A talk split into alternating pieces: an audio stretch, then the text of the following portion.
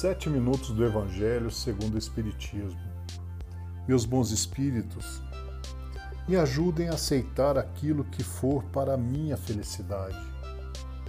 Que assim seja. Começamos hoje no episódio 36 e na continuação do capítulo 16 do Evangelho segundo o Espiritismo. Emprego da fortuna. Qual é, pois, o melhor emprego da fortuna? Procurai nessas palavras: amai-vos uns aos outros. A solução do problema. Aí está o segredo de bem empregar as riquezas.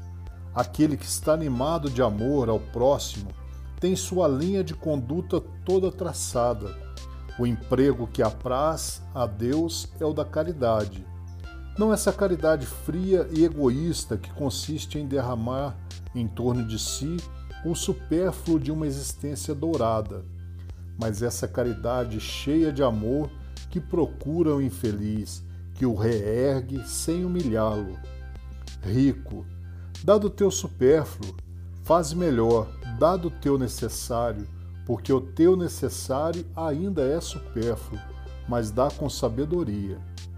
Não repilas o queixume com medo de seres enganado, mas vai à fonte do mal. Alivia primeiro, informa-te em seguida e vê se o trabalho, os conselhos, a afeição mesma não serão mais eficazes do que a tua esmola.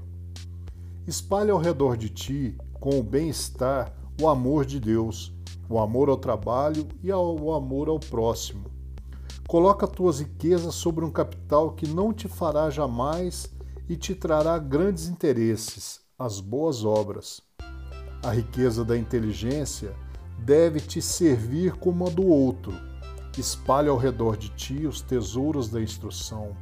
Espalha sobre os teus irmãos os tesouros do teu amor, e eles vos frutificarão.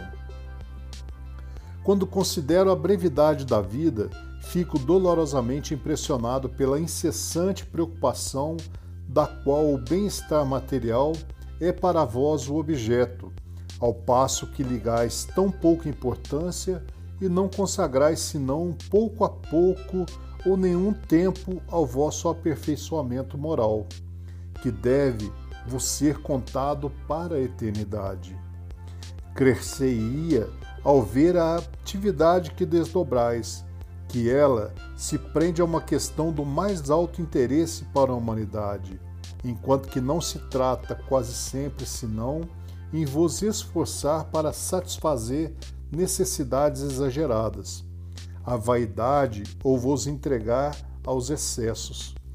Quantas penas, cuidados e tormentos se inflige, quantas noites sem sono para aumentar uma fortuna, frequentemente mais do que suficiente. Por cúmulo da cegueira, não é raro ver aqueles a quem o amor imoderado da fortuna e dos gozos que ela proporciona sujeita a um trabalho penoso. Orgulhar-se de uma existência dita de sacrifício e de mérito, como se trabalhassem para os outros e não para si mesmos. Insensatos, credes, pois realmente que vos será tido em conta os cuidados e os esforços dos quais o egoísmo, a cupidez ou o orgulho são os móveis, enquanto que negligenciais o cuidado do vosso futuro, assim como os deveres da solidariedade fraternal impostos a todos os que gozam das vantagens da vida social. Não haveis pensado senão em vosso corpo, seu bem-estar, seus gozos foram o único objeto de vossa solicitude egoística. Por ele que morre, haveis negligenciado o vosso espírito que viverá sempre. Assim, esse Senhor tão estimado e acariciado tornou-se o vosso tirano. Comanda vosso espírito que se fez seu escravo. Estava aí o objetivo da existência que Deus vos havia dado? Ao homem, sendo o depositário, o gerente dos bens que Deus depositou em suas mãos, lhe será pedida severa conta do emprego que dele estiver feito em virtude do seu livre-arbítrio. O mau emprego consiste em não fazê-lo servir senão a satisfação pessoal. Ao contrário, o emprego é bom todas as vezes que dele resulta um bem qualquer para outrem. O mérito é proporcional ao sacrifício que se impõe. A beneficência não é senão um modo de emprego da fortuna. Ela alivia a miséria atual, aquieta a fome, preserva do frio e dá asilo àquele que não a tem. Mas um dever igualmente imperioso, igualmente meritório, consiste em prevenir a miséria. Nisso, sobretudo, está a missão das grandes fortunas, pelos trabalhos de todos os gêneros que podem fazer executar, e devessem elas disso tirar um proveito legítimo. O bem não existiria menos, porque o trabalho desenvolve inteligência e realça a dignidade do homem, sempre confiante em poder dizer que ganhou o pão que come, ao passo que a esmola humilha e degrada. A fortuna concentrada numa mão só deve ser como uma fonte de água viva que derrama fecundidade e bem-estar em torno dela.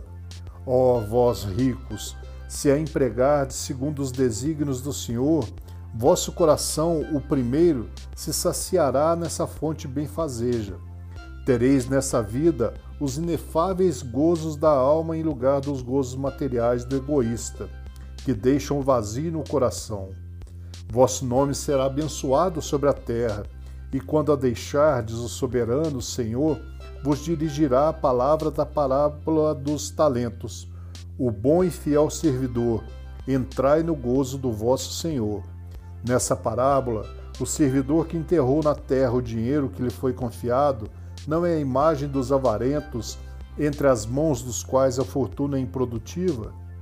Se, entretanto, Jesus fala principalmente das esmolas, é porque naquele tempo e naquele país onde ele vivia, não se conheciam os trabalhos que as artes e a indústria criaram depois, e nos quais a fortuna pode ser empregada utilmente para o bem geral.